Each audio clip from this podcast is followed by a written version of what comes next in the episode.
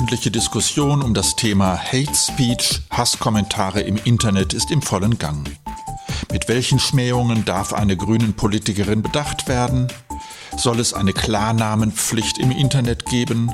Auch die Polizei ist aktiv mit bundesweiten Aktionstagen gegen Hasspostings. Wie bewertet die Gewerkschaft der Polizei die aktuelle Situation?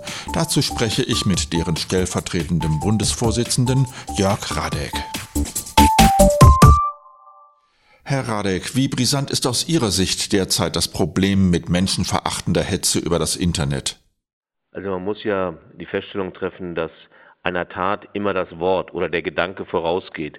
Und ich denke, dass wir aus dieser Perspektive heraus es sehr ernst nehmen müssen, was im Internet an Hass verbreitet wird, welche Wortwahl gewählt wird, weil wir ja bedauerlicherweise schon die Belege dafür haben, dass daraus auch Taten begründet werden können. Es geht dabei um Beleidigungen und Volksverhetzungen. Der von Renate Künast angestrengte Prozess gegen ihre Beleidiger ist ja ein gutes Beispiel dafür, dass selbst die Gerichte nicht ganz genau wissen, wo die Grenze der freien Meinungsäußerung überschritten ist. Ich glaube, wir sind gut daran beraten, dass wir in einer Zivilgesellschaft versuchen, so etwas frühzeitig zu unterbinden, dass wir eine Empathie uns bewahren, wo die Grenzen des Zumutbaren verlaufen. Und da, denke ich, sind auch die Gerichte gefordert, um hier deutlich zu sagen, äh, wo die roten Linien sind, die nicht überschritten werden dürfen. Die Hetze trifft ja auch Amtspersonen wie Bürgermeister.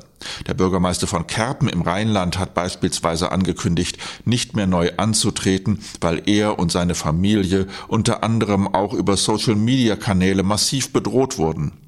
Wie kann man so etwas verhindern? Ich denke, zunächst mal brauchen wir die Erkenntnis, dass mit solch einem Handeln verbunden ist, dass wir unsere demokratische Ordnung angreifen.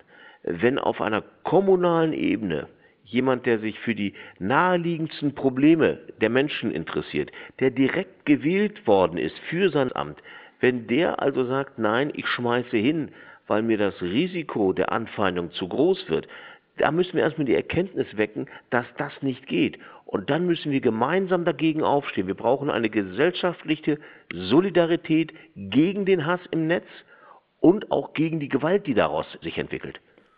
Wie steht die GDP zum Thema Klarnamen im Internet? Dazu gab es ja unlängst einen Vorschlag von Wolfgang Schäuble. Also ich selber bin auch bei Social Media unterwegs. Ich poste nur unter Klarnamen. Ich glaube, das ist ein Gebot der Höflichkeit und des gesellschaftlichen Miteinanders. Wir haben da natürlich noch keine gewerkschaftliche Beschlussfassung zu. Aber ich meine, im menschlichen Umgang miteinander, ich spreche ja jemanden in der Fußgängerzone auch nicht einfach nur mit einem Decknamen an, wenn ich ihn kenne, sondern ich spreche ihn mit seinem Namen und wenn ich befreundet bin, umarme ich ihn sogar. Fünfmal gab es bislang einen vom Bundeskriminalamt koordinierten Aktionstag zur Bekämpfung von Hasspostings. Da stehen ja Polizeibeamte plötzlich vor der Tür von Menschen, die Hasskommentare abgegeben haben und konfrontieren sie mit einer Anzeige. Also ich finde solch eine Ansprache absolut in Ordnung in unserem Rechtsstaat.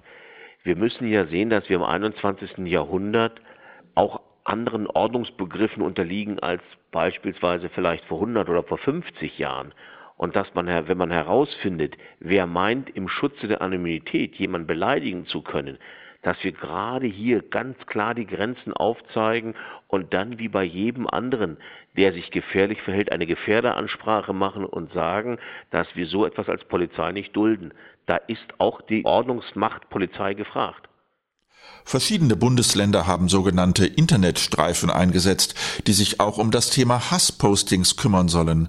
Kommen die Internetstreifen überhaupt dazu oder sind die nicht alle derzeit in Sachen Kinderpornografie unterwegs und nicht in Sachen Hasskommentare? Also es ist so im Grunde genommen wie in vielen Bereichen der äh, Kriminalitätsbekämpfung. Wir müssen aufgrund von Personalmangel äh, Prioritäten setzen. Und da ist natürlich ähm, der gesamte Bereich des Internets, der sich mit Kinderpornografie beschäftigt, ist natürlich für uns ein, ein Schwerpunkt und es muss dann immer wieder abgewogen werden, inwieweit wir dann also auch noch äh, bei dem Thema Volksverhetzung oder persönliche Hasspostings äh, auch noch Personal einsetzen können. Das ist eine Frage der Personalstärke, die wir haben und man muss hier mal die andere Seite auch betrachten äh, auch die Zumutung, die wir den Kollegen dort gegenüberbringen, was die gerade bei der Ermittlung gegen pornografische ähm, Darstellung, was denen dort geboten wird. Ich habe da hohe Achtung vor deren Arbeit. Was können die Bürger tun, wenn sie in ihren Social-Media-Kanälen beleidigt werden, Online-Anzeigen bei der Polizei zu Hasskommentaren im Internet stellen? Also ich denke, die Erfahrung, auch gerade die, die, die äh, Politikerin Kühners gemacht hat, zeigen ja, dass man sich zunächst erstmal natürlich auch mit dem Provider auseinandersetzen muss, äh, dass man das bei dem Provider anzeigt oder bei demjenigen, der eine Plattform äh, allgemein äh, betreibt, äh, wenn man da nicht weiterkommt oder dass man sagt, das ist so heftig, das ist so massiv, sich auch parallel zur Polizei, an die Polizei zu wenden, um das zu beanzeigen, um dann eben in einem Verfahren herauszubekommen, äh, die IP-Adresse, um dann also auch derer habhaft zu werden, um sie dann auch zur Verantwortung zu ziehen. Statistisch gesehen sinkt jedoch die Zahl der bei der Polizei angezeigten Hasskommentare. Wie bewerten Sie das? Also ich denke eher, es ist eine Wahrnehmung, dass die Menschen sagen, naja, ich beanzeige es nicht, ich wende mich nicht an den Provider, das ist mir zu aufwendig, das ist mir zu zeitraubend. Äh, sei es halt drum, ich beklag mich vielleicht im Freundeskreis darüber, aber ich reagiere nicht weiter darauf. Ich halte das, diese Gleichgültigkeit, halte ich für einen falschen Ansatz, sondern man muss sich wirklich vor Augen führen, was im Inneren unsere Gesellschaft zusammenhält. Und das ist der Umgang miteinander, das ist die Sprache, die wir wählen miteinander. Und wenn ich der Meinung bin, dass ich das nicht zu akzeptieren habe, dann kann ich mich ja rechtlich beraten lassen. Und dann sagt man mir, ja, pass auf, du bist eine Persönlichkeit des öffentlichen Rechts, du musst in einem gewissen Maße, musst du das ertragen. Oder dass man mir sagt, nein, hier ist eine Grenze überschritten worden, das muss jetzt strafrechtlich geahndet werden. Ich kann da die Menschen nur ermuntern, weil ich glaube, dass wir mittlerweile in einer Situation sind, dass wir klar erkennen müssen, dass gewalttätige Taten immer ihren Ausgang darin haben, welche Worte hat der Täter vielleicht vorher schon gewählt, welche Gedanken hat er zum Ausdruck gebracht. Diese Komplexität, die müssen wir, denke ich, neu beurteilen und müssen sie neu für uns in den Mittelpunkt stellen. Vielen Dank für das Gespräch, Herr Radek. Ich habe mich mit Jörg Radek, dem stellvertretenden Bundesvorsitzenden der Gewerkschaft der Polizei, zum Thema Hasspostings im Internet unterhalten. Bis zum nächsten Podcast.